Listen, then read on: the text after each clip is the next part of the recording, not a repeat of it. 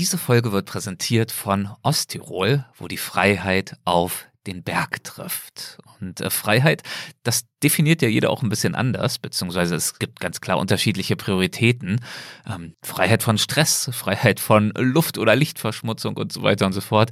Ja, und genau diese Art von Freiheit, die gibt es jedenfalls in Osttirol zuhauf. Stattdessen weite Blicke, reine Bergluft, klares Wasser, angenehme Temperaturen, Einfach alles in allem eine unverbrauchte Natur, die im Übrigen regelrecht gespickt ist mit imposanten Bergen und gemütlichen Tälern mit tollen Gastgebern und leckerer Kulinarik. Also zum einen, das liebe ich jedenfalls, diese Balance, auf der einen Seite dieses echte und raue und auf der anderen Seite das heimelige und gemütliche. Ob ihr euch mal ganz in Ruhe auf euch selbst konzentrieren oder euch sportlich betätigen möchtet und unter Umständen geht das ja auch Hand in Hand, schaut euch unbedingt mal auf www.osttirol.com um. Dort findet ihr alle Informationen übers Klettern, Wandern, Mountainbiken, Schlemmen und Entspannen lernen. Also all das, was in Osttirol eben so wunderbar möglich ist. Vielen Dank an Osttirol für die Unterstützung und los geht's mit der Folge. Früher war immer klar, man läuft zu einem Ziel, zu einem Heiligtum und berührt es oder was auch immer. Aber es geht ja auch um den Weg, die Entwicklung, wie im Leben, von Dingen einfach mal abzuweichen. Letztendlich denke ich, kann man jeden Weg für sich zum Pilgerweg machen. Denn ein Pilger ist im Grunde genommen jemand, der sich fremd in dieser Welt fühlt und auf der Suche ist nach dem Höheren, nach dem anderen oder dort, wo wir vielleicht herkommen. Mit offenen Augen ins Abenteuer. Das ist der Weltwach-Podcast mit Erik Lorenz. Gleißende Hitze weite Sandwüsten und alte Karawanenwege, die sich durch die ägyptische Sahara ziehen. Oder auch eiskaltes heiliges Wasser, das aus 108 Bronzekuhköpfen schießt, dazu Mantras und Gebetsfahnen. Was haben diese Orte gemein? Sie sind Heimat alter Pilgerwege.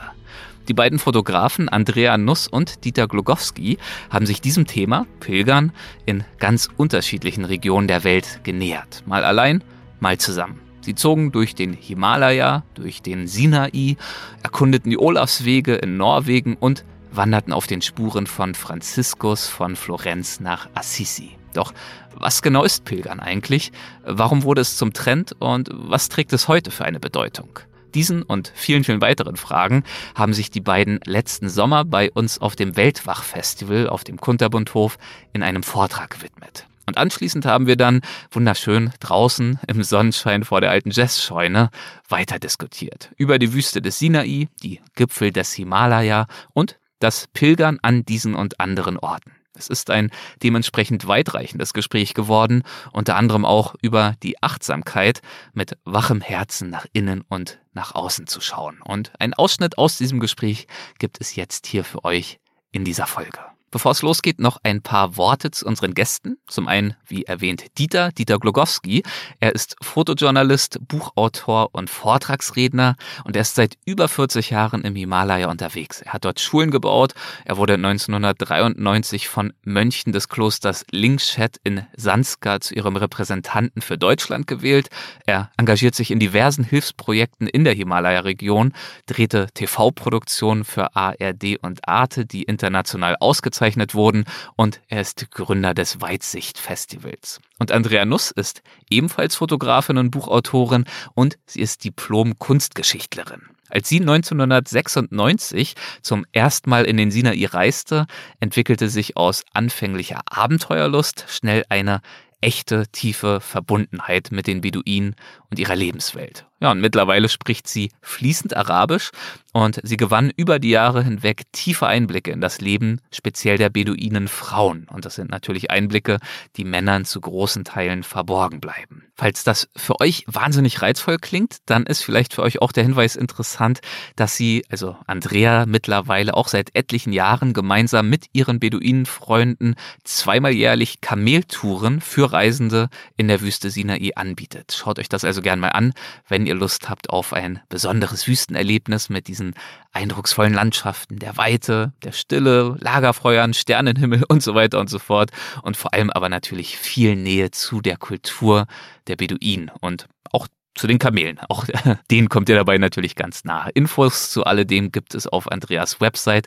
Ich habe sie euch in den Show Notes verlinkt. Jetzt also zu unserem Gespräch auf dem Weltwach-Festival. Erst geht's um den Himalaya und den Sinai und dann etwa so nach einer halben Stunde widmen wir uns ganz konkret auch dem Pilgern an sich. Und nach einer Weile steigt dann auch mein Co-Veranstalter André Schumacher mit ins Gespräch ein. Das nur als Hinweis, damit ihr wisst, wem diese Stimme gehört. Wisst ihr ja aber wahrscheinlich eh. André ist ein guter, alter, Weltwach-Bekannter. Meine Tonspur klingt in diesem Fall leider nicht ganz so schön, äh, ist etwas harsch geraten. Seht da bitte drüber hinweg und genießt einfach die gedankenvollen Ausführungen von Andrea und Dieter. Viel Spaß und los geht's, bitteschön. Andrea Nuss und Dieter Glogowski. Herzlich willkommen bei Weltwach und los geht's. Juhu!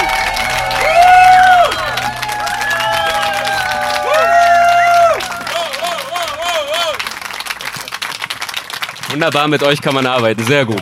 Ich freue mich sehr über die Gelegenheit, dass wir jetzt uns äh, nochmal ganz in Ruhe unterhalten können über das Pilgern und natürlich auch über die Region dieser Welt, mit denen ihr und in denen ihr einen wesentlichen Teil eures Lebens verbracht habt. Die Wüsten dieser Welt, Himalaya in allererster Linie. Und ähm, ich würde ganz gern einsteigen mit einem kleinen Zitat und auch einem O-Ton, den äh, du, Dieter, uns netterweise zur Verfügung gestellt hast. Hören wir mal rein. Eiskalt trifft das heilige Wasser auf Gopal Giris Schultern. Sein nackter Körper zittert.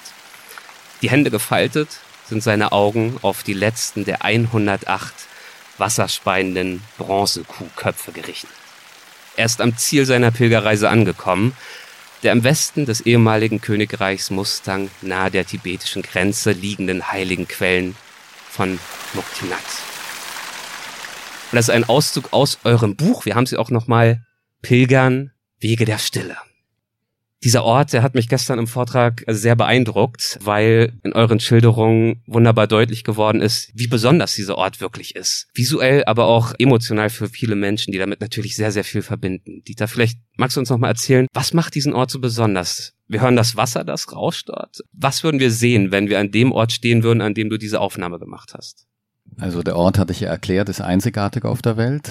Es ist der einzige Ort, wo sich alle fünf Elemente treffen. Die fünf Elemente, die sich ja widerspiegeln auch bei den tibetischen Gebetsfahnen mit dem Gelb für die Erde. Du hast sie auch ähm, vor dir liegen. Ja? Genau, grün für das Wasser, äh, blau für den Himmel, rot fürs Feuer und den Äther, den spirituellen Bereich. Und genau das finden wir in Muktinat. Also es gibt hier eine Wasserquelle an der tibetischen Grenze nahegelegen, wo auch unter der Öffnung des Steins eine Erdgasquelle herauskommt und die hat sich irgendwann mal entzündet und so tänzelt eine kleine Flamme auf der Wasseroberfläche. Also alle Elemente an einem Ort und für die Buddhisten und Hinduisten ist es einer der heiligsten Orte überhaupt im Himalaya und man sagt, wenn man durch diese abgeleitete Wasserquelle unter diesen 108 wasserspeienden Kuhköpfen hindurchläuft, ja, löst sich dieses ewige Wiederkehr, also die Wiedergeburten auf und man kommt direkt ins Samsara und in die Erleuchtung hinein. Ja, du hast gestern den Himalaya-Forscher Herbert Tichy, Herbert Tichy, ja, ja. Mhm. zitiert, der ja offenbar gesagt hat, der Himalaya, das ist ein religiöses Gebirge. Mhm. Der Satz geht weiter. Ja. Er sagt, äh, ihn, den Himalaya zu durchlaufen, bedeutet auch, sich mit den Religionen auseinanderzusetzen. Und wir haben zumindest mit vier Religionen hautnah zu tun.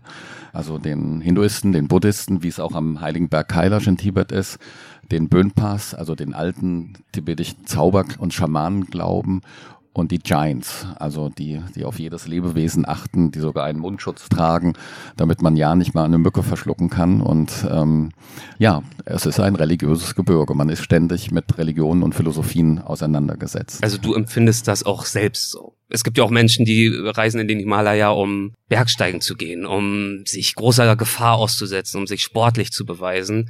Deswegen interessiert uns natürlich mich äh, in dem Moment jetzt ganz konkret, wie du dieses Gebirge selbst wahrnimmst. Na gut, wenn diese Menschen mit offenen Augen, und das hat ja wohl jeder, ähm, fast jeder, den Himalaya durchläuft ähm, und ist ein kleines bisschen offen in seiner Seele und seinem Herzen, ist er zwangsläufig natürlich mit all dem konfrontiert, überall. Also je höher man in die Berge kommt, durch die Cherpas, die ja vor 400 Jahren über den Himalaya hinübergekommen sind nach Nepal, das ist ja ein tibetisches Volk eigentlich, die Cherpas, die den Buddhismus gebracht haben. Also allein wenn man ab 2000 Meter Höhe ist, ist man mit Gebetsfahnen äh, konfrontiert transportiert mit Mani-Wänden, äh, mit Steinen, wo das äh, Mantra eingeschlagen ist, eingeritzt ist, das Omani Pemehum. Also man ist absolut in einer spirituellen Welt.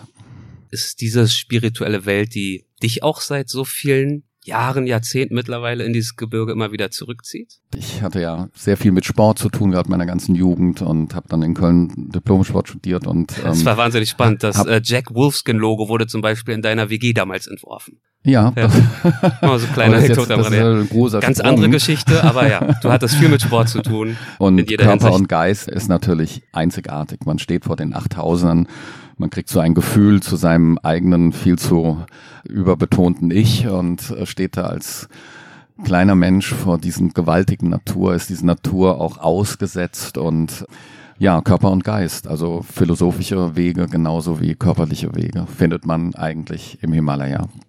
Hast du das von Anfang an so wahrgenommen, auch in dieser Tiefe, in dieser Kombination zwischen Landschaft und Spiritualität? Oder hast du das auch über die Jahre und Jahrzehnte hinweg, weil du ja auch mit vielen Menschen dort natürlich unterwegs warst und gesprochen hast, hast du das auch ein Stück weit erarbeitet, dass du auch selbst diese Empfindungstiefe entwickelt hast gegenüber Nein, ich war eigentlich äh, vom Sucherteam vom Dalai Lama eigentlich als Reinkarnation als Sechsjähriger schon äh, erkannt worden. Nein, natürlich nicht. Also ähm,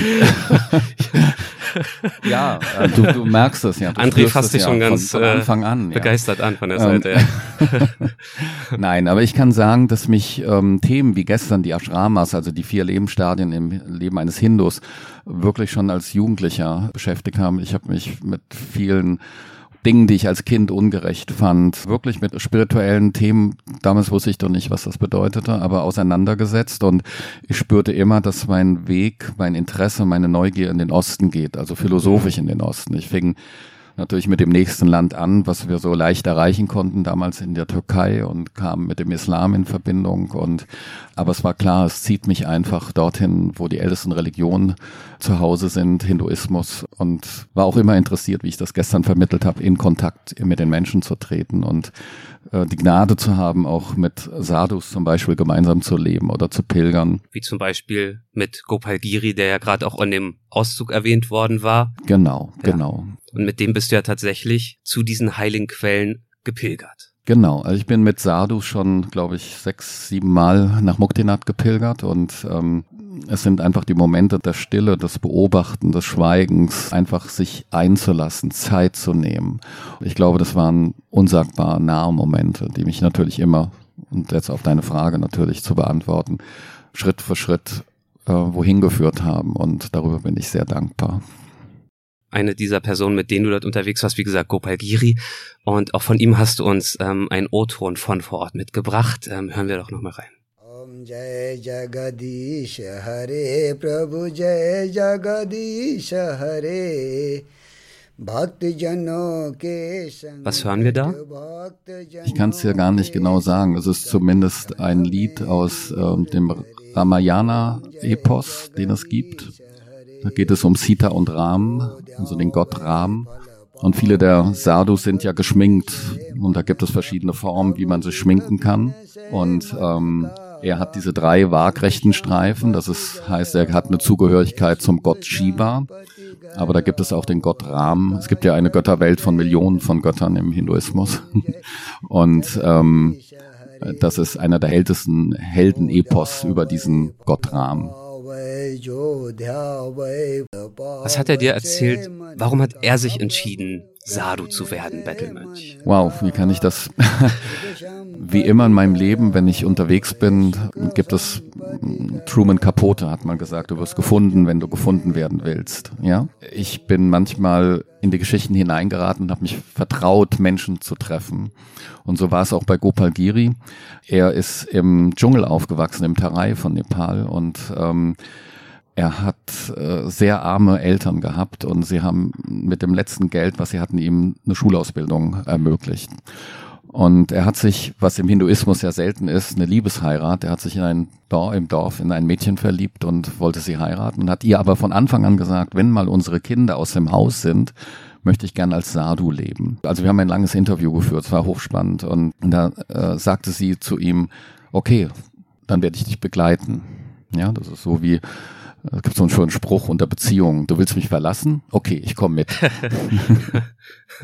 ja, also sie haben drei Kinder gehabt, waren vier, eins, äh, vier, drei und ein Jahre und da wurde seine Frau von einer Kobra gebissen im Feld. Und er hat sie, als er mir das erzählt hat, musste er immer noch weinen. Das ist jetzt schon über 30 Jahre her. Und ähm, hat sie auf den Arm in die nächste erste Station, es war lange, lange, lange hingetragen. Und da hat man ihn einfach ausgelacht, weil er kein Geld hatte. Und er hat nicht dieses lebensrettende Serum bekommen. Seine Frau ist in seinen Händen gestorben. Im Krankenhaus. Also sie waren schon ja, da. das war, das sind manchmal nur so kleine Hilfsstationen, wo mhm. so Assistenten sind, die aber schon über eine gewisse medizinische Versorgung verfügen. Kurzum, er hat seine drei Kinder erzogen er hat ja als Elektriker, hat eine Ingenieursausbildung gehabt, hat eine gute Ausbildung gehabt und hat den Kindern dann am Ende gesagt, dass das Wichtigste die Liebe ist. Ja, und das ist ja auch das Ende von meinem Buch und meinem Vortrag Nepal 8 und das findet sich so wunderschön ein. Und die Kinder sind verheiratet. Ich habe auch ein Bild von seiner Tochter, eine tolle Familie. Er ist ganz stolz gewesen, dass sie wirklich diesem Rat gefolgt sind. Und dann ist er fünf Jahre lang durch alle hinduistischen großen heiligen Städten im Himalaya gezogen und war auf der Suche nach einem Lehrer und fand ihn dann in Pashupatinath und hat sich ihm angeschlossen und wurde sein Cella, sein Schüler. Äh, lebt jetzt dort in Pashupatinath mit dem alten, fast 80-jährigen Damagiri. Die beiden äh, sind sozusagen ein Team. Ähm, und ein ganz spiritueller, hochentwickelter äh, Sadhu, Meister, Guru, könnte man sagen. Und ja, er hat zu sich gefunden, aber es war schon von Anfang an sein Gedanke, Sadhu zu werden. Ja, und so haben wir uns kennengelernt. Du hast gestern gesagt im Vortrag, dass er dir viel beigebracht hat auf dieser gemeinsamen Pilgerreise, dass du sehr viel von ihm gelernt hast. Was hast du von ihm gelernt unterwegs auf dem Weg zu den heiligen Quellen? Ich kann das von ihm sagen, aber auch mit äh, Shiva Das, den ich seit 35 Jahren kenne, oder andere Sadhus. Diese Leichtigkeit, die ich ja auch so an Andrea bewundere, die wirklich aus drei Koffern, sie hat nicht mehr und versucht sich leicht zu machen. Also es hat eine unheimliche Lebensqualität, ja, und ähm, auch den Moment im Moment zu leben, kommt ja überall immer wieder vor. Ob das jetzt im Buddhismus ist, Hinduismus, immer wieder, was wir auch verstehen, im Moment zu leben, ja, wie es Eckhart Tolle sagt. Und es sind so viele Momente, wo du einfach schweigend miteinander läufst, wo ich im Himalaya grundsätzlich Dinge erlebt habe. Äh, Momente wie im Winter, im eisigsten Winter, auf einem gefrorenen Fluss ich gelaufen bin und ein alter Bauer war mit uns dabei. Wir haben in Höhlen übernachtet und wir waren zu sippt und er wollte ein Brot teilen und hat sich so Mühe gegeben, dass jeder wirklich dieselbe. Äh, das sind Momente, da schaut man einfach nur zu und spürt etwas und ähm, das sind gar nicht mal so die großen Rinpoches, die großen tibetischen Lehrer manchmal, sondern man findet so viele kleine Momente, die einen tief ergreifen und wirkliche emotionale Momente fürs Sterbebett. Ja, ich finde das ähm, bewegend, viel Reisende, wie ihr seid, zu hören, wenn sie darüber sprechen, welche von diesen vielen, vielen Begegnungen, die sich natürlich aufreihen wie eine Perlenschnur, wirklich prägend waren, wo wirklich was äh, zurückgeblieben ist. Das ist definitiv eines der Beispiele in deinem Fall. Andrea, soweit ich dich verstehe, auch die Texte, die ich von dir gelesen habe, ist es unter anderem auch die gewaltige Gastfreundschaft, die dich seit mittlerweile 30 Jahren, glaube ich, ähm, immer wieder in den Sinai zurückzieht. Du ganz viel Zeit mit den Beduinen dort verbracht. Ich würde gerne mal einen O-Ton mit anspielen, den du uns mitgebracht hast. Hören wir mal rein.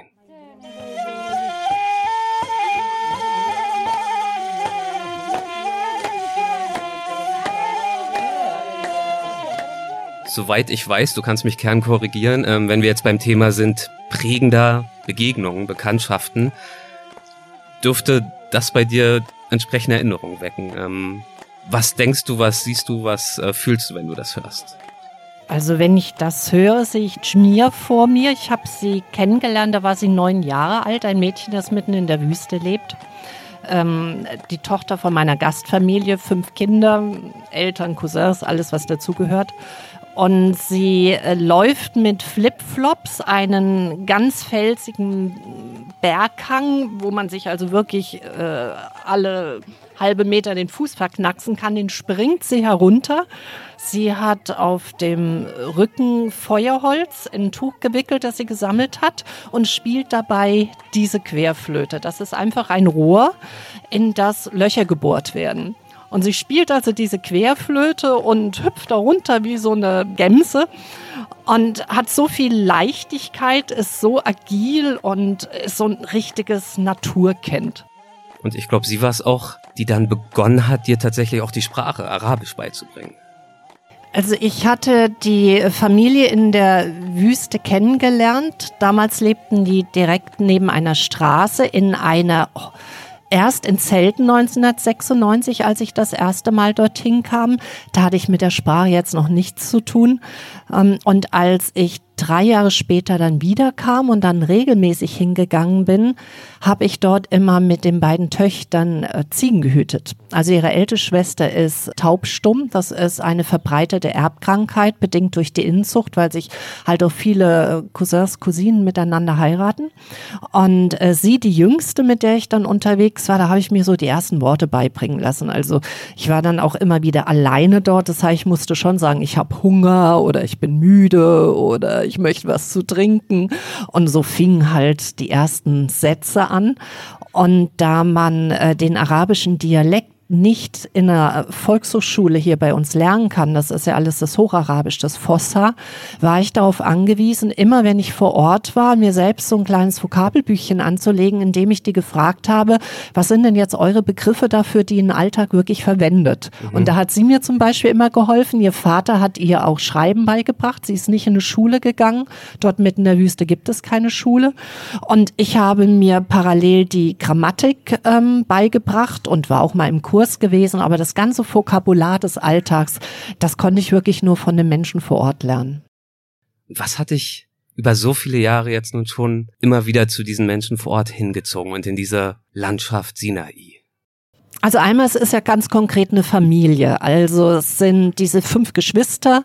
Es ist der alte Mohammed, ein ähm, wirklich weißer, alter Wüstenbeduine, so wie man sich einen alten, weißen Mann, der sehr karg lebt, sehr bedürfnislos ist, aber viel Weisheit hat, ähm, vorstellt. Also wirklich so wie aus dem Bilderbuch. Und als du gerade ähm, dieses Gespräch geführt hast über die Menschen, die sich einem einprägen, ist er mir sofort eingefallen, den ich gleich auf meiner ersten Reise kennenlernte, in dessen Zelt ich geschlafen habe. Und als ich drei Jahre später, also drei Jahre war ich dann nicht dort gewesen. Und als ich drei Jahre später dorthin kam, kam er auf mich zu und nahm mich in die Arme, hieß mich willkommen, wie als Familienmitglied, als wenn ich dazugehöre, obwohl ich einfach eine Touristin war, die war mal ein paar Tage war und jetzt drei Jahre später erst wieder kam. Es war konkret die Familie, die ich immer wieder besucht habe, zu der ich ganz engen Kontakt habe. Also der Cousin Fadac, mit dem ich äh, seit 25 Jahren Reisen organisiere. Also es ist ein enger Kreis von Menschen und die Männer, die Faraj eben aus seinem äh, Verwandtenkreis immer mitnimmt auf die Reise. Und es ist daher schon eine äh, starke persönliche Verbundenheit, wie man sie zu sehr engen Freunden oder auch Familienmitgliedern hat.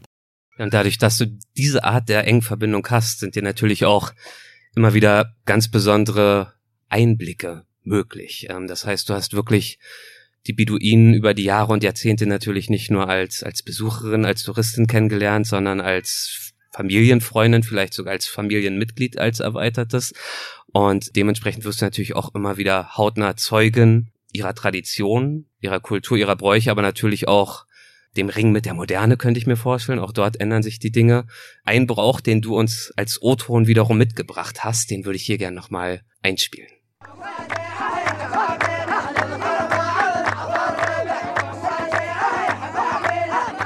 Was hören wir dort? Was passiert da gerade? Also das ist der Radihi und der wurde getanzt nach äh, der Hochzeit von einem Familienmitglied von Ibrahim und Saada. Das ist jetzt schon ähm, 20 Jahre her. Die Hochzeit ist noch sehr traditionell gefeiert worden. Inzwischen ähm, wird ein großes Zelt aufgebaut mit Disco-Musik. das gab es damals noch nicht. Und dieser Radihi, da steht in der Dunkelheit, im Mondenschein oder was auch immer, aber ohne künstliche Beleuchtung, eine Reihe von Männern in einem Halbkreis, die ähm, trommeln auf einen Kanister und singen und singen quasi, komm Mädchen, komm her und animieren die Frauen äh, zum Tanzen und die Frauen kommen mit einem großen Tanztuch. Sie haben äh, ihren Schleier, wo man sonst die Augen sieht, komplett über ihren Kopf gesehen, denn es geht darum, anonym zu sein. Äh, denn es ist eine Art Gelegenheit zu flirten. Also eine Frau steht vor den Männern und kann einen Mann antanzen. Das geht natürlich nicht, wenn man jetzt wüsste, wer ist denn das? Ja, also vielleicht ist in dieser Reihe äh, der klatschende Männer der Bruder dabei von der Frau und sie tanzt jetzt irgendeinen an. Das wäre völlig kompromittierend. Deswegen diese Anonymität, die Dunkelheit und dann haben die Frauen und Männer die Möglichkeit, dass sich quasi jeder einbildet, keiner weiß, wer da drunter steckt, aber irgendwie anhand der Körperform kann man es vielleicht doch erkennen, ähm, quasi etwas miteinander zu flirten, was sonst in der Gesellschaft nicht möglich ist, weil sich ja ab dem Grad, wo man heiraten kann, also Cousins und Cousinen, man sich im Grunde genommen nicht alleine im heiratsfähigen Alter begegnen darf oder Zeit miteinander verbringen darf, weil halt sonst was passieren könnte. Nun hast du gerade angesprochen, ähm, das war damals vor 20 Jahren, glaube ich. Ähm, mittlerweile gibt's da Discolichter und alles sieht ein bisschen anders aus. Das deutet ja schon an, dass manche dieser Bräuche, die du miterlebst, miterlebt hast, sich auch natürlich verändern. Was hast du diesbezüglich mitbekommen dort bei deiner Familie in Bezug auf die Veränderungen, denen die Beduinen dort natürlich auch zum einen vielleicht unterworfen sind durch Einflüsse von außen, aber natürlich auch Veränderungen, die sie selbst anstreben? Farage sagt immer so schön, the good came with the bad. Also während es natürlich eine tolle Sache ist, dass die Frauen Waschmaschinen haben. Also ich habe ähm, Selma, die gehörlose Tochter, noch erlebt, wie sie in den Bergen vor der Hütte sitzt und es ist wirklich richtig kalt und sie wäscht in einer Schale, wo Wasser mit ganz viel Ajelpulver, was auch noch so richtig ätzend ist und unten drunter sind Kamelknöttel und in dieser heißen Brühe wäscht sie die Wäsche der Familie und hat lauter aufgesprungene Fingerkuppen, die halt wirklich schmerzhaft waren so und so ganz rau und blutig und also das macht keinen Spaß, ja, das, das ist nicht schön. Also wenn jetzt die Frauen äh, diese ganzen technischen Hilfsmittel haben, wie wir in unserem Haushalt auch, ist das natürlich großartig. Aber wenn auf der anderen Seite die Frauen auch traditionelle Aufgaben verlieren, wie zum Beispiel das Weben der Zeltwände äh, mit dem Ziegen- und Schafshaar oder die Herstellung Herstellung von ähm, Käse mit der Ziegenmilch, Sauermilch, Butter, alles was wichtig war für den Lebensunterhalt und jetzt eigentlich nichts mehr haben, was sie zum Lebensunterhalt konkret beitragen können, ist das natürlich einerseits eine Schwächung ihrer Position und auch des eigenen Selbstverständnisses. Also heute bekommen die Frauen eigentlich Kinder und kochen Essen und mehr ist da nicht zu tun, weil die ganzen Aufgaben weggefallen sind, was sie noch haben, zum Teil insofern die Wohnverhältnisse es zulassen. Es gibt inzwischen auch mehrstöckige Häuser, wo man in einer Art äh, Apartment modern lebt, da kann man keine Ziegen halten, ja. Wenn man äh, noch ein Haus äh, hat, was ebenerdig ist und da ist eine große Mauer drumherum und da rennen die Ziegen rum, die gehen dann raus auf die Straße und fressen den Abfall. Also so viel zum Qualität des Ziegenfutters. Mhm. Und dann gehen manche Frauen noch raus und brechen irgendwo Zweige oder holen so ein bisschen Gestrüpp, damit sie die Ziegen versorgen können. Ziegen fallen immer ins Ressort der Frauen. Das heißt, wenn die Ziegen verkaufen, weil jemand eine Ziege braucht, um eine Hochzeit zu feiern oder so, oder äh, weil ein Kind geboren wurde, dann ist das auch deren eigenes Geld. Aber dazu müssen überhaupt noch die Bedingungen vorhanden sein. Sonst kannst du die Tiere gar nicht mehr halten. Und so reduziert sich eigentlich das, äh, womit sie was eigenes erwerben können, immer mehr. Und eigene Ausbildung haben sie noch nicht. Es gibt zwar ähm, Schulpflicht theoretisch und viele gehen auch in die Schule, aber das heißt ja nicht, dass sie eine Ausbildung haben und irgendwo arbeiten gehen könnten. Außerdem, da gibt's auch gar nichts zu arbeiten. Also die könnten auch nirgendwo hingehen. Da gibt's jetzt nicht viele Banken, wo die jetzt ähm, in der Bank arbeiten könnten oder im Supermarkt an der Kasse oder so. Das ist alles so reduziert, da gibt's so gut wie keine Arbeitsplätze, ja das Bedauern des Verschwindens der Tradition, das ist auch auf Seiten der Frauen selbst. Das kommt auf die Generation an. Wenn man jetzt Kinder hat, die in den Ortschaften an der Küste geboren wurden, die wissen von der Wüste nichts mehr. Also wenn die Verwandtschaft nicht gezielt sie mit in die Wüste nimmt, dann haben die keine Ahnung davon. Die Frauen, die noch in der Wüste groß geworden sind und später dann an die Ortschaften, an die Küste äh, gezogen sind, die haben ja noch die Zeit erlebt, als sie als Ziegenmädchen jeden Tag draußen waren in den Bergen und heimlich da Jungs getroffen haben und ihre Freiheit den ganzen Tag hatten, sich mit Freundinnen verabredet haben aus dem Nebental, die dann auch mit der Ziegenherde kamen. Und die trauern denen schon sehr nach, weil einmal ist in den Bergen besseres Klima als in der stickigen, heißen Küste mit den vielen Moskitos. Und dann war das wirklich ein viel freieres Leben für die jungen Frauen. Und, ähm, Wahrscheinlich auch wirklich identitätsprägend, wenn man ja. sich dort auskennt und einfach einen Bezug hat. Die Wüste und ich, wir gehören in irgendeiner Art und Weise zusammen. Ich verstehe die Wüste, ich weiß, wie dieses Ökosystem Wüste funktioniert. Ich kenne Gesänge und durch meine Eltern Geschichten über diesen Lebensraum Wüste. Wenn das alles wegfällt und für das eigene Leben gar keine echte Relevanz mehr hat, ist es natürlich schwer, das durch irgendwas anderes zu ersetzen. Das stimmt, genau. Ja, und Sinai, Himalaya, wir sprechen natürlich unter anderem darüber, weil ihr dort so oft und so lange wart, aber ja natürlich auch heute unter der Überschrift Pilgern.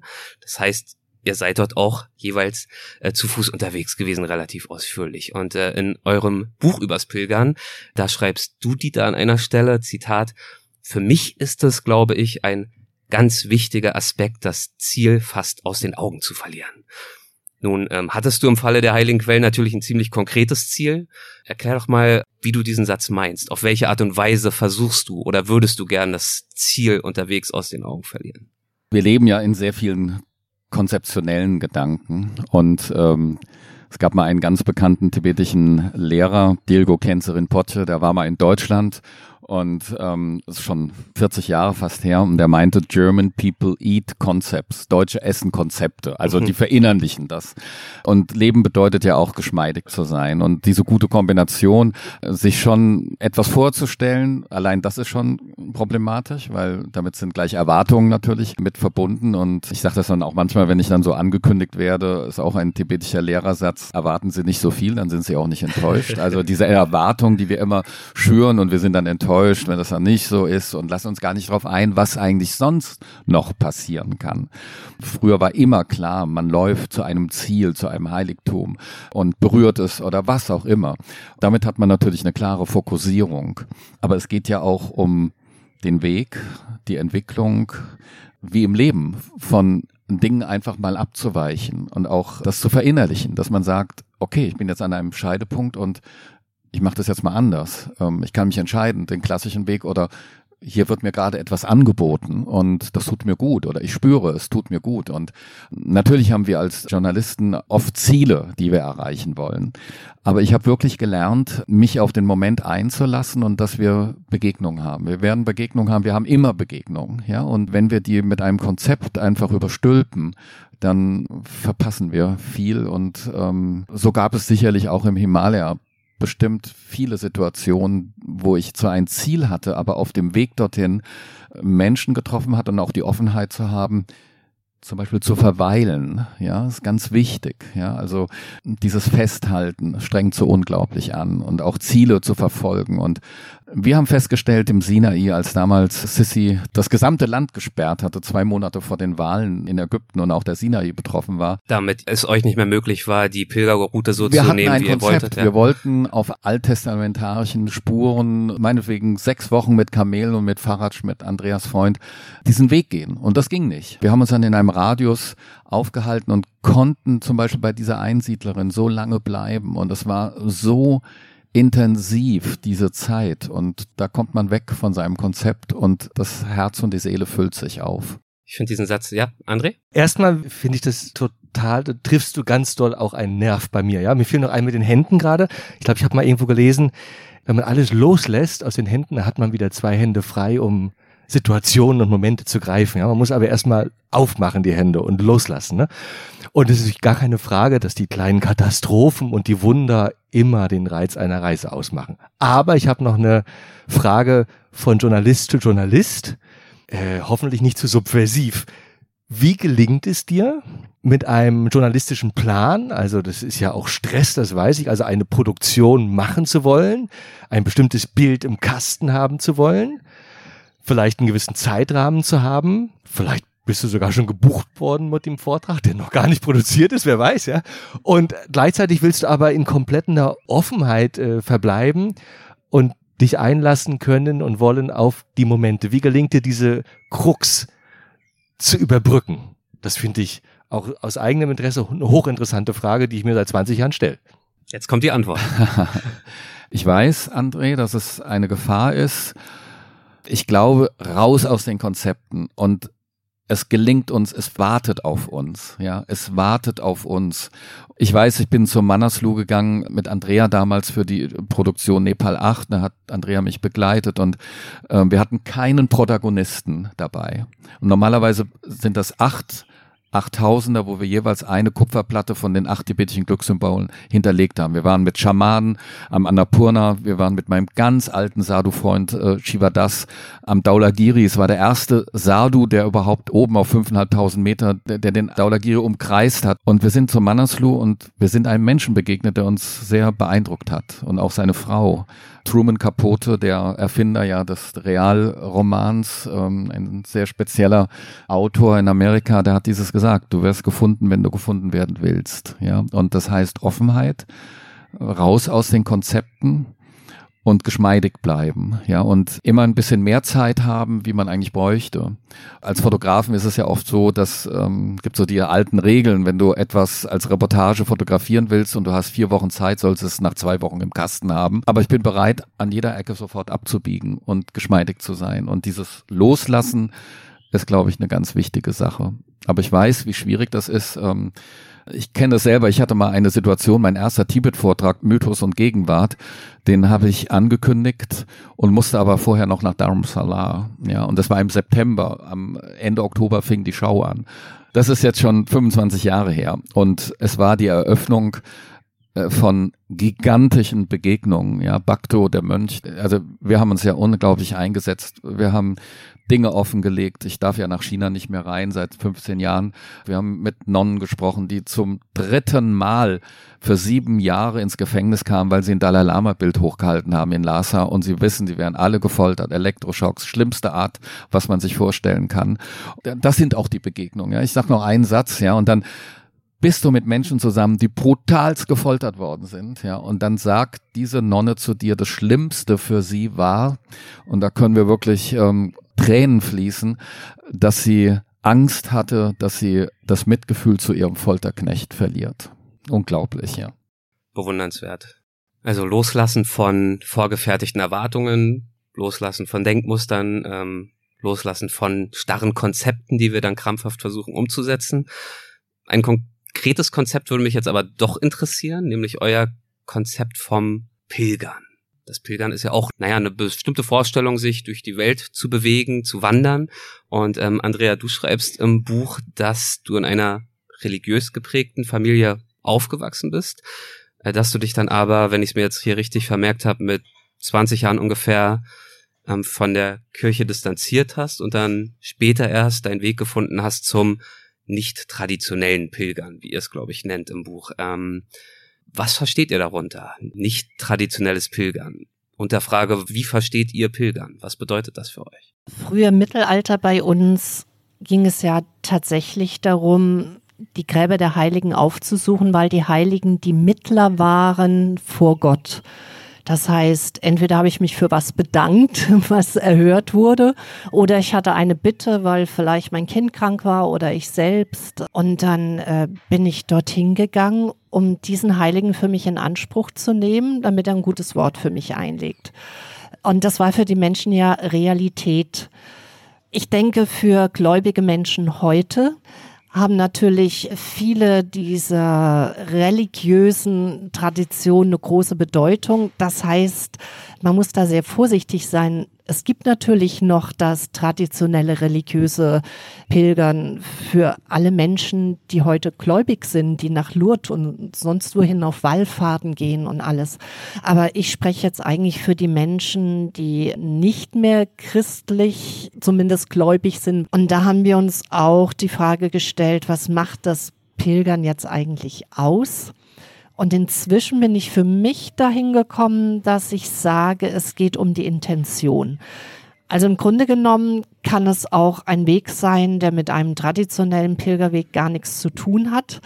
Schön ist natürlich, wenn man so einen alten Weg geht, wie die Ingeborg Bö von dem Retreatzentrum Norwegen sagt, dieser Weg existiert nur, weil Tausende von Menschen über viele Jahrhunderte den Weg vor dir gegangen sind. Und indem du ihn auch wieder gehst, setzt du ihn weiter aus und er bleibt erhalten. Und sich in dieser Reihe zu befinden, ist natürlich auch irgendwie ein besonderes Gefühl. Aber letztendlich denke ich, kann man jeden Weg für sich zum Pilgerweg machen. Denn ein Pilger ist im Grunde genommen jemand, der sich fremd in dieser Welt fühlt und auf der Suche ist nach dem Höheren, nach dem anderen oder dort, wo wir vielleicht herkommen. Man kann also jeden Weg für sich zu einem Pilgerweg machen, wenn man ein Anliegen hat. Also manche pilgern ja wirklich, weil sie vielleicht einen Verlust ähm, verarbeiten möchten oder weil sie eine Lebensfrage umtreibt oder eine Lebensveränderung ansteht. Und dann passieren Dinge, wie es Dieter sagte, dass man vielleicht anderen Menschen begegnet und plötzlich bekommt man Antworten oder es eröffnen sich einem Lösungen oder man kann wirklich einen Verlust äh, verarbeiten. Aber es kann auch sein, dass man eigentlich zu sich selbst finden möchte. Und die Intention, die einen treibt, kann einen Weg, denke ich, zum Pilgerweg machen, weil man damit jeden Tag eine besondere Bedeutung gibt. Und das ist jetzt was anderes, wenn ich einfach sage, ich gehe in die Alpen und da will ich da und dorthin noch auf den Berg und ach ja, den will ich auch noch mitnehmen, dann bin ich einfach in dem Sammeln von äußeren Highlights. Und das hat dann mit Pilgern nichts zu tun. Aber ich könnte theoretisch diesen Weg dann auch wieder als Pilger gehen, wenn ich dem für mich innerlich eine andere Bedeutung gebe, wenn ich dort oben auf dem Gipfel anlange.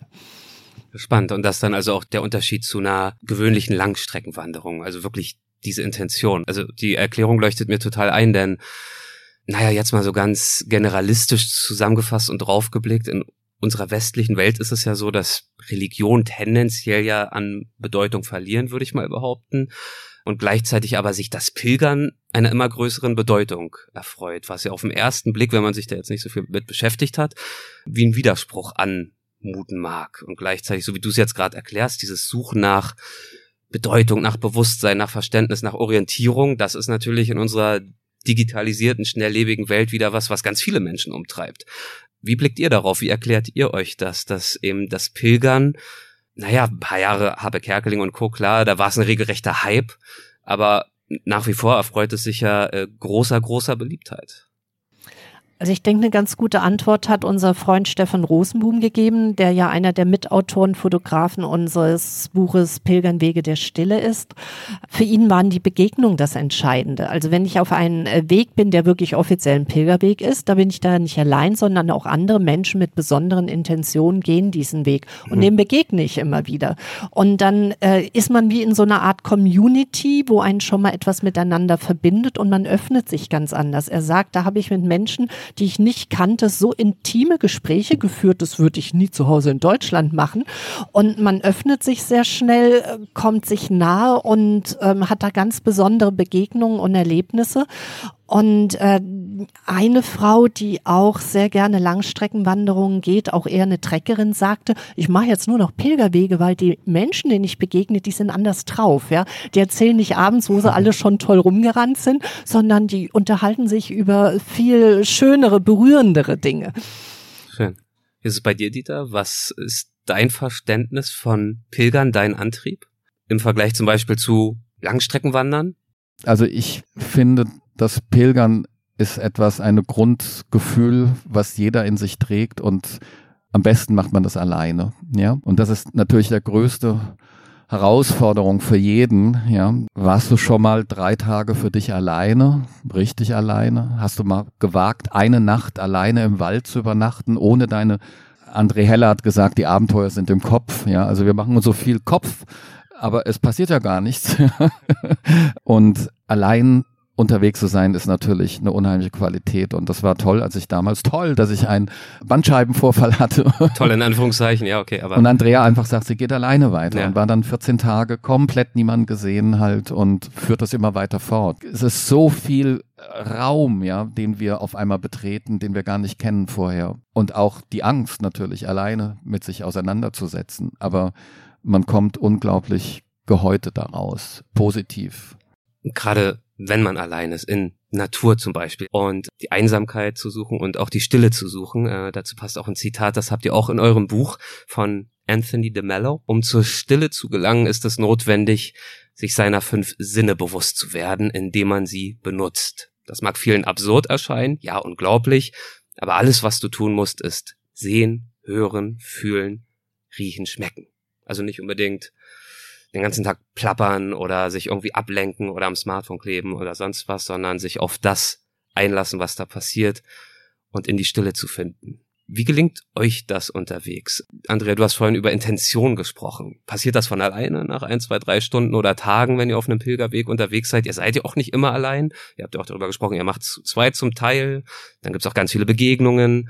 Wie findet dieser Prozess hinein in diese Stille, die ja dann überhaupt erst auch diesen Raum für die Selbsterfahrung schafft? Äh, wie findet die bei euch statt? Zu zweit ist das sehr schwierig. Also ich kann es eigentlich nur alleine. Einmal, das ist ja vielleicht so typisch für uns Frauen, man nimmt sehr Rücksicht.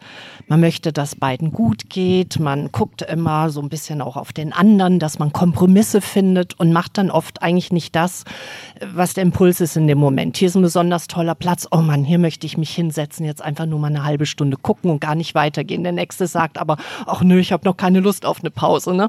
Und das Tolle am Allein unterwegs sein ist, man kann einfach tun und lassen, was man will, nicht im Sinn von Egoismus, sondern einfach im Sinn von, was zeigt sich gerade, welches Bedürfnis hat man gerade.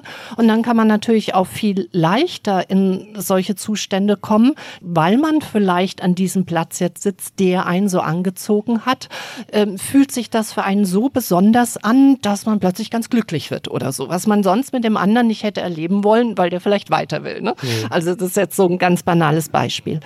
Handy lasse ich sowieso aus. Ähm, aber ich habe eine Zeit lang zum Beispiel auch Hörbücher gehört. Das mache ich nicht mehr, weil natürlich, wenn du da fünf, sechs, sieben Stunden am Tag läufst und du bist vielleicht auch müde und deine Beine tun dir weh, willst endlich ankommen und dann denkst du, ich muss mich jetzt irgendwie ablenken. Ne? Und dann schmeißt du das Hörbuch rein. Was habe ich da? Also Herr der Ringe. Das hat toll gepasst. Das war toll in Schweden gewesen.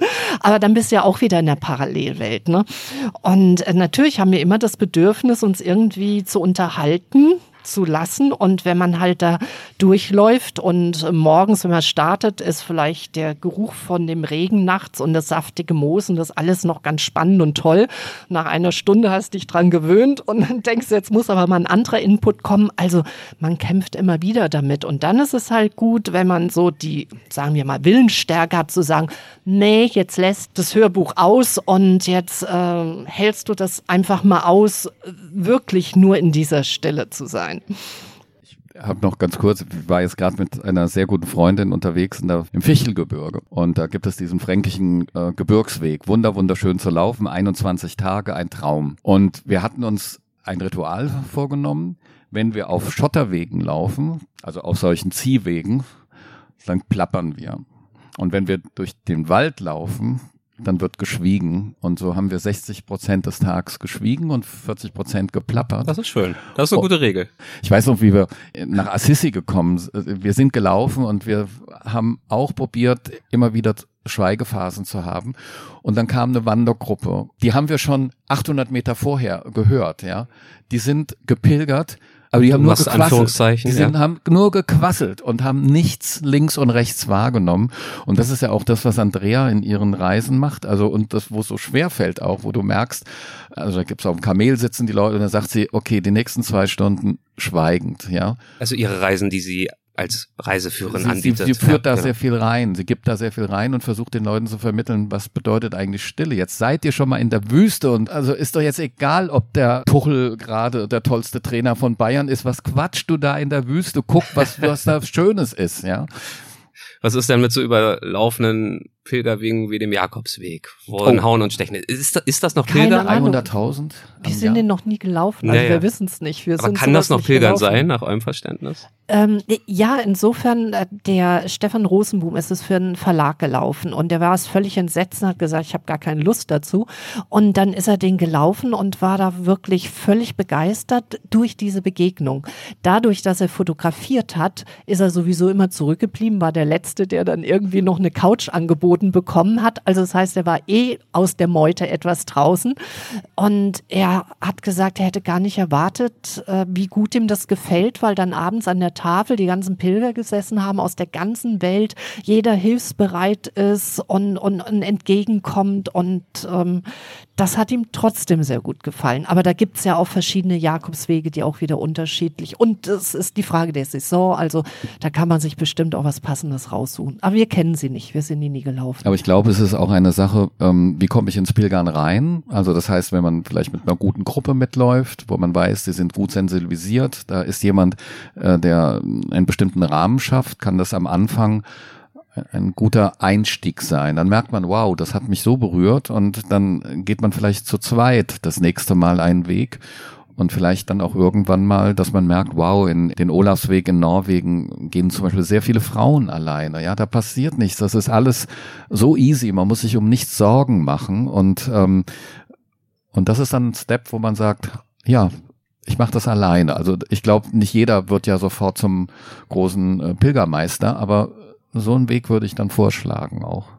Wie ist es bei euch, wenn ihr dann nach so einer Phase der, der Stille, des, des Pilgerns mit all dem, was es für euch bedeutet, das habt ihr jetzt erklärt, ähm, wenn ihr dann wieder nach Hause zurückkehrt in unsere Welt, in den Alltag, wie viel von dem, was ihr dort findet an Stille, an Erkenntnisorientierung, Gedankenreichtum, Wahrnehmungsreichtum, wie viel davon nehmt ihr wieder mit nach Hause? Wie viel gelingt es euch beizubehalten? Und ähm, was wollt ihr vielleicht auch gern davon mitnehmen? Das Wohlgefühl und das Gefühl des Glücklichseins und das Gefühl, es ist alles genug, was man hat und man ist in so einem Flow. So kann man vielleicht am ehesten es formulieren. Das ist ganz schnell weg. Also ist schon nach zwei, drei Tagen weg. Und dann kommt das unangenehme Gefühl, warum ist es denn weg? Was ist denn hier anders? Was bedrängt mich so? Will ich das überhaupt noch? Und dann kommt immer mehr so die Frage, eigentlich will ich so gar nicht mehr weiterleben. Also es kommt dann immer mehr der Wunsch einer Lebensveränderung. Also ich möchte zum Beispiel nicht mehr in der Kreisstadt in Friedberg leben, weil mir der Geräuschpegel zu hoch ist, alles zu eng. Ne, also wenn ich mich für sensibilisiert habe, Vögel zu hören oder mal Sterne zu zu sehen oder irgendwas. Ähm, da hört man Vögeln zu und ähm, dann kommt schon wieder das nächste Auto um die Ecke und da hört man nur die Automotoren. Also es hat eigentlich dazu geführt, äh, Leben hier verändern zu wollen, weil dann vieles, was für viele Menschen hier ganz normal ist, ich zunehmend als belastend und unangenehm empfinde. Also es ist nicht so, dass man sich das Tolle bewahren kann, sondern dass man es nicht bewahren mhm. kann, gerne aber bewahren möchte und aber merkt, dafür brauche ich andere Rahmenbedingungen und ich möchte mir in Zukunft in meinem Leben diese veränderten Rahmenbedingungen schaffen. Das heißt, dann nimmst du dir ja schon relativ viel mit. Ein ganz neues Bewusstsein dafür, äh, was ja. dir wirklich wichtig ist. Genau, aber mit nehme ich mir nicht das positive Gefühl mhm. des Pilgerns, ja, ja. das dann weg, sondern eher das, was kann ich verändern, damit ich dieses Gefühl auch häufiger hier habe oder mir einen Rahmen schaffe, wo ich mich eben auch entspannt oder bei mir oder, oder eben auch wohlfühlen kann. Also ich kann da auch noch mal reingehen. Ähm wir wohnen sehr schön eigentlich. Also wir wohnen in einem ehemaligen Park, haben ein Baumhaus im Garten, großen Garten als, als Stadthaus, ähm, eine Zen-Ecke. Also da kommen viele Leute sagen, wow, das ist ein Traumgarten, das ist toll, wir haben ein Haus für uns alleine und wir merken, wir haben viel zu viel Raum um uns herum. Wir wollen das gar nicht. Also 180 Quadratmeter Wohnfläche für zwei Menschen, das ist einfach asozial.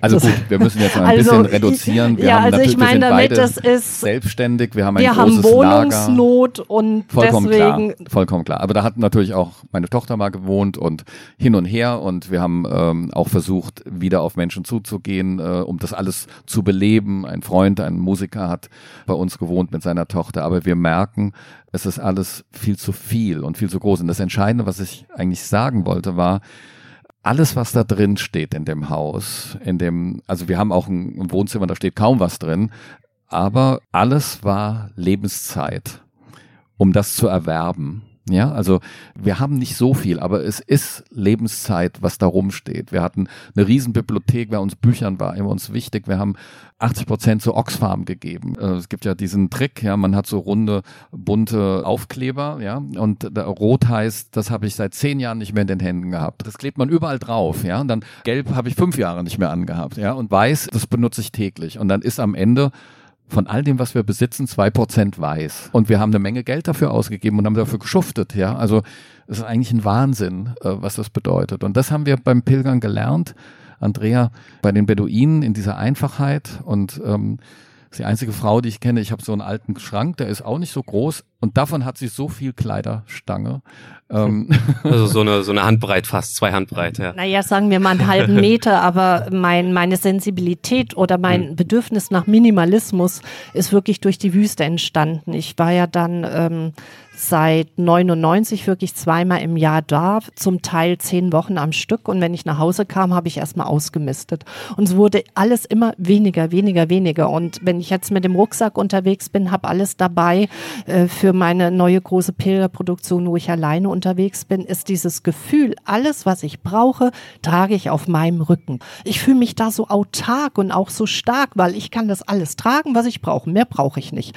Und dieses Gefühl von Unabhängigkeit Unabhängigkeit und Freiheit, das gibt mir total was. Also wirklich diesen Wunsch, eigentlich möchte ich nur das haben, was ich wirklich benutze.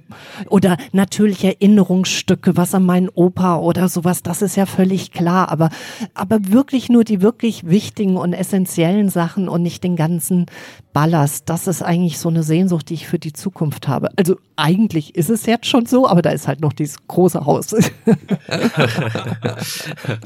ja, was leuchtet natürlich ein, dass dich, dass euch die Wüste und natürlich auch das Pilgern den Wert, die Schönheit, die Leichtigkeit von Reduktion lehrt. Denn darum geht's ja schlussendlich nicht zuletzt beim Pilgern. Und das ist ja eine sehr zeitgemäße Erkenntnis, ein sehr zeitgemäßes Thema, habt ihr gestern im Vortrag auch angesprochen, die Notwendigkeit für uns auch als Gesellschaften zu verzichten und natürlich aber die Herausforderung, das idealerweise nicht als ganz furchtbares Opfer wahrzunehmen, sondern als Gewinn. Und so wie ich euch verstehe, lässt sich genau diese Wahrnehmung beim Pilgern ja wunderbar lernen. Also man braucht einen Ersatz dafür. Ich kann ja nicht auf etwas äh, verzichten und äh, dann ist da einfach ein Loch. Also es ist genauso, als wenn ich sage, ich gewöhne mir Rauchen ab, aber was habe ich denn stattdessen? Trinken. Al du hast gesagt, Dieter. ja, Dieter, ja gut, das wäre eine bessere Antwort gewesen, ja richtig. Naja, ja, Verwort. Also wenn ich jetzt zum Beispiel sage, ich verzichte auf gewisse Dinge, deswegen äh, kann ich einen Tag die Woche weniger arbeiten gehen, mhm. aber dann muss ich ja wissen, mit der frei gewordenen Zeit, was ist denn die Qualität, die ich in der Zeit leben möchte. Und wenn ich dafür eine Vorstellung habe oder etwas ausprobiert habe, wo ich merke, das tut mir richtig gut, dann habe ich ja eine Motivation, auf etwas zu verzichten. Also ich brauche immer was anstelle dessen, mhm. sonst funktioniert das ja rein psychologisch überhaupt nicht. Ich kann nicht auf irgendwie alles wegräumen, dann sagen, ja und jetzt, jetzt ist alles leer, ja, sondern ich muss ein Ziel haben, wofür ich das tue.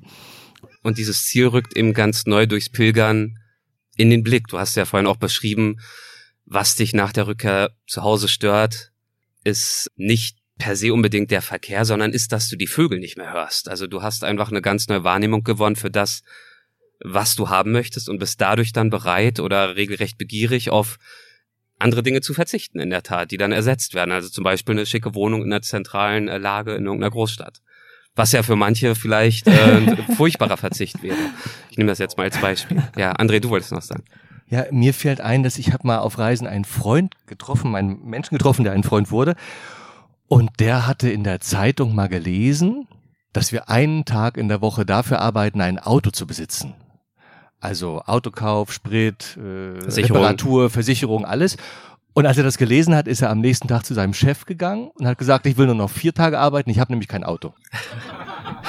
und das kannst du jetzt ja hochrechnen, ja? Also keine Eigentumswohnung, kein Fernseh, kein irgendwas und dann bist du nämlich frei. Ne? Und ich habe gestern, das war der Kernsatz, fand ich, des Vortrages, Verzicht muss was Gutes sein, ne? Weil wenn wir das mit dem Verzicht hinbekommen würden, ich glaube, dann wäre die Welt jetzt also wirklich ohne das aufzubauschen einfach in Ordnung, ja? Aber warum will man verzichten? Und da habe ich die ganze Nacht drüber nachgedacht, warum sollte man verzichten? Weil es muss einen guten Gegenwert bekommen. Und der Gegenwert ist, glaube ich, man wird frei und man wird leicht, oder? Man gewinnt Zeit für liebe Menschen, für schöne Momente und man wird leichter, ja? Aber das ist natürlich für viele Leute vielleicht keine Qualität. Aber das zu transportieren könnte ja ein Anliegen sein, eben des Vortrags und dieses Gesprächs. Diese Sinne, die du angesprochen hast in dem Zitat, ja. Ich bin in Frankfurt am Main groß geworden. Mhm. Und ähm, wenn wir ab und zu noch nach Frankfurt hineinfahren im Sommer, es ist vier Grad heißer wie bei uns auf dem Land, die engen Straßenschluchten glühen vor sich hin. Du hast Beton unter dir, ja. Du bist eigentlich in einer vollkommen versiegelten Umgebung, ja. Du siehst in der Stadt von der Beleuchtung, von den LEDs, ist ja ganz schlimm geworden, keine Sterne mehr. Du bist in der Wohnung, du erlebst gar nicht die Jahreszeiten mehr richtig. Du spürst, auch die Tageszeiten. Diese Sinne sind weg, ja. Und das ist für uns der mega GAU. Und, und die Menschen zieht's in die Städte, ja. Also Andrea kennt das ja auch von Kairo, ein Wahnsinn, ja. Also ich möchte da noch etwas zur Wüste sagen. Das Fantastische ist, dass sich der Körper ganz schnell an den Tag-Nacht-Rhythmus verändert. Also in dem Moment, wo es dann um sechs, halb sieben dunkel ist, wird man ganz müde. Und wenn man dann am Feuer sitzt um acht Uhr, da denkt man, es ist zehn oder elf Uhr. Und entsprechend ist man morgens früh auch schon wieder wach. Und man sitzt abends am Lagerfeuer und plötzlich sieht man einen Mond aufgehen. Wissen wir denn, in welcher Mondphase wir uns befinden? Also ist gerade zunehmender Mond oder abnehmender Mond oder so? Das wissen wir ja gar nicht, kriegen wir nicht mit. Aber wenn du du in der Wüste bist, siehst du jeden Abend den Mond. Da siehst du genau, wie der immer dicker und dicker und dicker wird und äh, dann so hell ist, dass du eigentlich schon lesen kannst, ja. Oder dann denkst du, ach, wie blöd, dann sehe ich die Sterne nicht, also besser abnehmen der Mond, dann kommen die Sterne besser raus. Also du nimmst plötzlich an den Naturphänomenen teil, die eigentlich, seit es Menschen gibt, völlig normal sind, immer Teil des Lebens waren, aber für uns in den Städten gar nicht mehr existieren. Und plötzlich denkst du so, boah, guck mal, wie der Mond über den Horizont läuft läuft. Ich wusste ja gar nicht, dass der so eine Bahn hat. Ja. Mhm. Und äh, das sind dann schon so Aha-Erlebnisse, wo man erstmal merkt, wie weit war ich denn eigentlich weg davon. Ja, und wie das Pilgern und wie diese Naturerfahrung und dass sich Zeit nehmen und in die Stille gehen, wie das dabei helfen kann, solche Aha-Erlebnisse, die wirklich ähm, die Wahrnehmung auch nachhaltig verändern können, wie das funktionieren kann. Das habt ihr uns gestern wunderbar erzählt. Das habt ihr uns auch jetzt in diesem Gespräch spüren und wissen lassen. Und dafür bis hierher erst einmal ganz lieben Dank euch. Danke fürs Gespräch. Dankeschön. Vielen Dank. Dankeschön.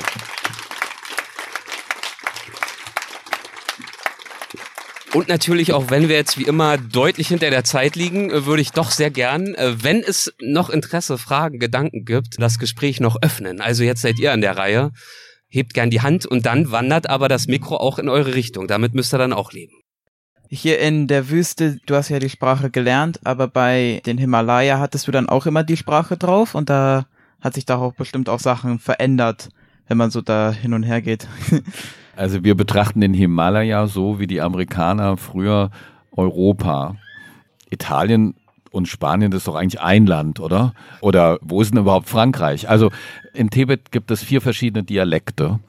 Und der Osttibeter versteht nicht den Westtibeter. Ja, also das ist so wie wenn der Schleswig-Holsteiner, der brutalste Dialekt, sich mit einem Stuttgarter unterhält. Ja, in Nepal gibt es 184 verschiedene ethnologische Volksgruppen. Die sprechen alle verschiedene Sprachen. So, also ich bin jetzt nicht viersprachig aufgewachsen, sondern 236-fach. das heißt, in Kathmandu im Tal gibt es drei Königsstädte, Bhaktapur, Patan und Kathmandu. Die liegen am weitesten entfernt 18 Kilometer. Und die von Bhaktapur haben die nicht in Kathmandu verstanden. Dann gibt es Bhutan, gibt es Ladakh. Ladakh ist eigentlich West-Tibet. Als der Dalai Lama bei uns im Kloster war, musste er ins Ladakhische vom Tibetischen übersetzt werden. Also ich spreche ein bisschen, ich verstehe mehr, wie ich spreche. Ich bin jetzt nicht der Sprachbegabteste und ähm, wenn du in Bhutan bist, geht es kaum, weil äh, da war ich nur dreimal in meinem Leben. In Nepal geht es sehr gut, ja. Dann so ähnlich gelernt wie Andrea halt durch Kartenspielen mit den Trägern, also so ganz bestimmte Sachen. Beim Zocken lernst du auch gut die Sprache. Ähm, ich weiß immer noch nicht genau, was ich rede. Die Sprache ist sehr vielfältig im Himalaya, aber ich gebe mir Mühe. Ihr sprecht von zu viel, ihr wollt euch leichter machen, ihr wollt zu euch kommen. Was glaubt ihr, der, der auf der Straße lebt, ist der frei? Nein, weil der hat ja ganz viele Sorgen, hat ganz viel verloren, ist am unteren Ende der Gesellschaft ist nicht anerkannt, macht das nicht freiwillig. Das ist etwas komplett anderes. Also ich habe ähm, einige Freunde, die ähm, Sozialarbeiter sind ähm, und die sich ähm, sehr engagiert um alle möglichen Menschen in, in äh, gesellschaftlichen Randsituationen kümmern und ich bewundere sie immer. Aber das ist wirklich eine komplett andere Geschichte, sondern dieses Verzichten, das entsteht aus einem Luxus heraus. Ne? Erst wenn man alles hatte und eigentlich darin äh, so ein bisschen äh, versinkt und ertrinkt und denkt, äh, das ist mir alles zu viel. Und dann sagt, ja, jetzt verzichte ich und gebe ab. Das ist eigentlich aus einem Luxus heraus. Andrea, du hast vorhin gesagt, dass die Frauen in Arabien einen Teil ihrer Aufgaben verloren haben oder die nicht mehr machen müssen. Hat sich dadurch die Rolle der Frau oder wie sie anerkannt werden, was für eine Rolle sie in ihrer Familie oder in der Gesellschaft haben, verändert? Hast du das mitbekommen über die Jahre oder ist es gleich geblieben oder wie es hat sich also, das ähm, entwickelt? Das kann ich gar nicht mal so direkt sagen. Was ich nur weiß von einigen Fällen ist so eine gewisse, sagen wir mal, Unzufriedenheit, Launigkeit, Aggressivität. Ähm, Aggressivitäten sind von laut sein, schimpfen oder sowas, ja. Einfach, wo man merkt, die Menschen sind nicht ausgelastet, ja. Also ich habe so schöne alte Bilder in einem Buch von 1930. Da äh, laufen die Frauen immer mit einer Spindel rum. Einmal bei einer alten Frau habe ich es noch gesehen vor 20 Jahren also sie hatten immer was in der Hand zu tun. Ja, die sind mit ihren Ziegen gelaufen, hatten da die Spindel.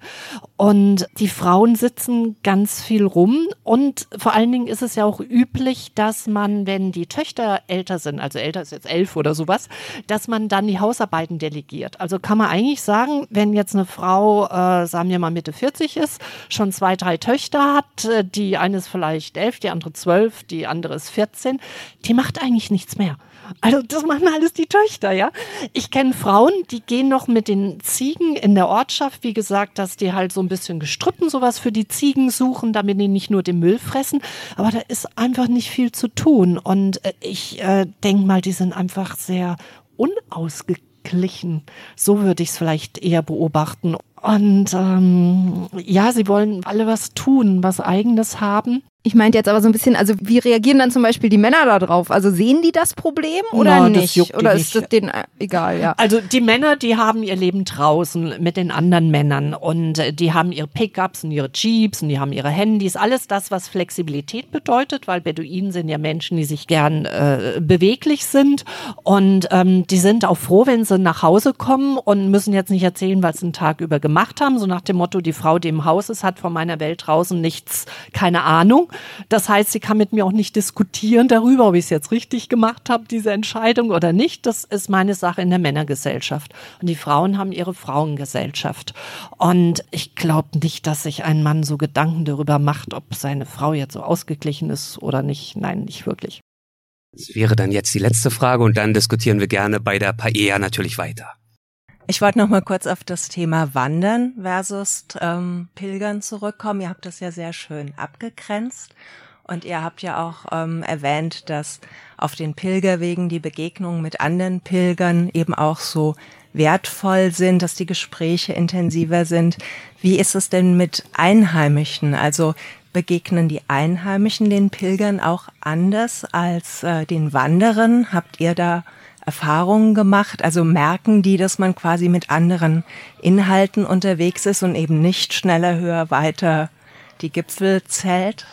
Also erstmal habe ich da, glaube ich, den Frauenbonus. Also ich Frau mit einem großen, schweren Rucksack, da guckt schon mal jeder hin und hat jeder Mitgefühl, ja.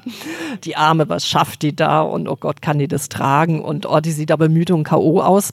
Ich habe immer so ein Pilgerzeichen, weil das besser auf den Fotos aussieht, ähm, hinten auf meinen Rucksack dran und erwarte dann immer so, dass man mich jetzt als Pilger erkennt und dann irgendwie nochmal besonders freundlich ist. Aber ich glaube, letztendlich ist es völlig wurscht. Die sehen dann eine Frau, die ist müde, äh, die steht am Straßenrand und möchte gern mitgenommen werden oder eine abschließende Geschichte, die einfach so fantastisch war. Ich bin in Schottland mit dem Rucksack wirklich Viertel vor sechs auf ein Land in ein Restaurant gekommen. Küche sollte in sechs Uhr zumachen.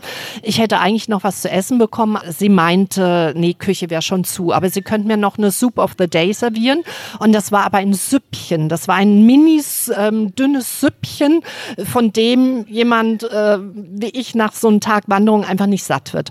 Und da saß in der anderen Ecke des Raumes eine äh, junge Schottin mit zwei kleinen Kindern und die kam quer durch den ganzen Raum des Restaurants gelaufen zu mir und sagte, also sie fand es eben unmöglich, dass sie mich abgewiesen haben. Dabei war es doch noch vor sechs und diese Soup of the Day, davon könnte ich doch nicht satt werden.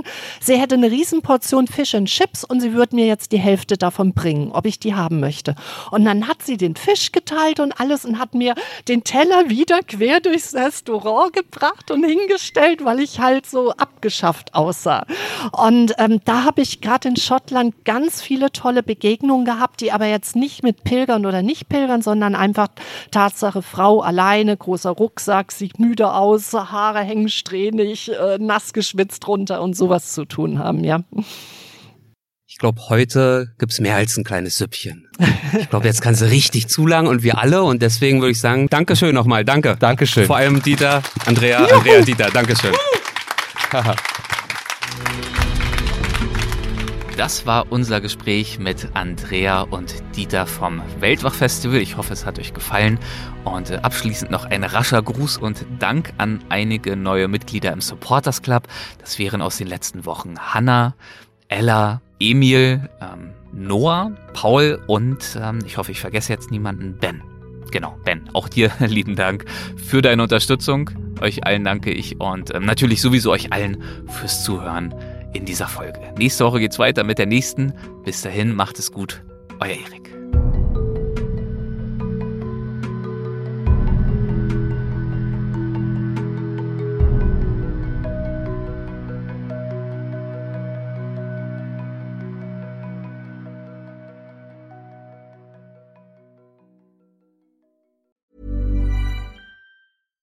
Even when we're on a budget, we still deserve nice things.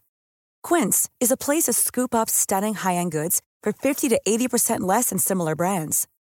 They have buttery soft cashmere sweaters starting at $50, luxurious Italian leather bags, and so much more. Plus, Quince only works with factories that use safe, ethical, and responsible manufacturing. Get the high-end goods you'll love without the high price tag with Quince. Go to quince.com slash style for free shipping and 365-day returns. Imagine the softest sheets you've ever felt. Now imagine them getting even softer over time. That's what you'll feel with Bowl and Branch's organic cotton sheets. In a recent customer survey, 96% replied that Bowl and Branch sheets get softer with every wash. Start getting your best night's sleep in these sheets that get softer and softer for years to come. Try their sheets with a 30-night guarantee. Plus, get 15% off your first order at bowlandbranch.com. Code BUTTERY. Exclusions apply. See site for details.